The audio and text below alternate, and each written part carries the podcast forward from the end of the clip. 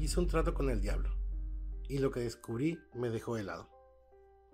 El trato era simple, yo podría hacerle unas preguntas y a cambio mi vida se acortaría. No importa, pensé, si lo que sospechaba era cierto, valdría la pena. Aún con miedo empecé y le pregunté, ¿es real el cielo? A lo que él me contestó, Sí, tan real como lo es el infierno. Su voz era grave, con un raspado parecido a las brasas de una chimenea. ¿Quiénes irán al cielo? Todo aquel a quien Dios desea tener ahí. ¿Le temes a Dios? Un poco nervioso traté de explicar mis intenciones. No quería hacerlo enojar, pero él calmado aceptó mi pregunta.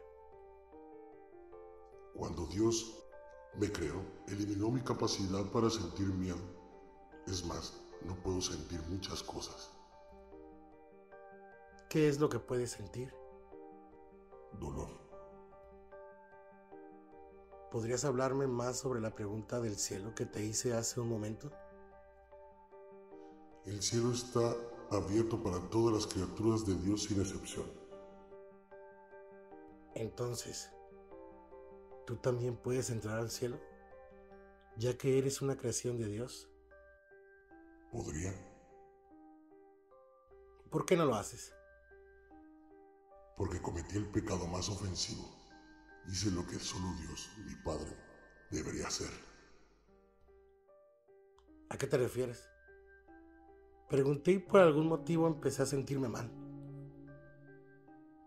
Me refiero a la creación. Creé a mis ángeles a mi imagen y semejanza.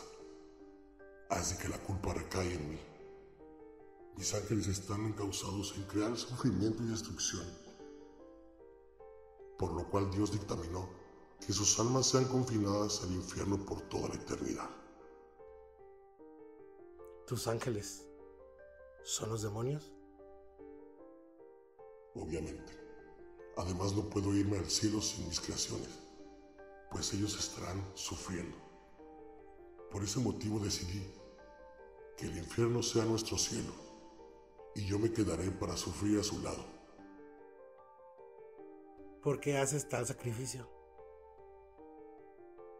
Los ángeles son más cercanos que un hijo. Muchas gracias. El mundo estará eufórico cuando les dé la noticia. El cielo existe y tenemos la oportunidad de llegar ahí.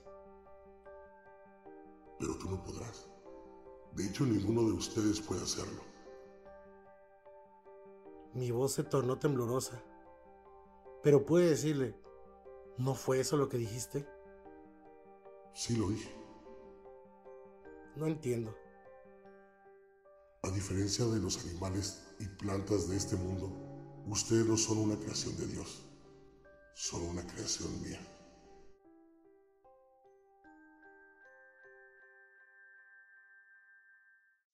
Si el video te gustó, no olvides dejar tu like, compartir y suscribirte.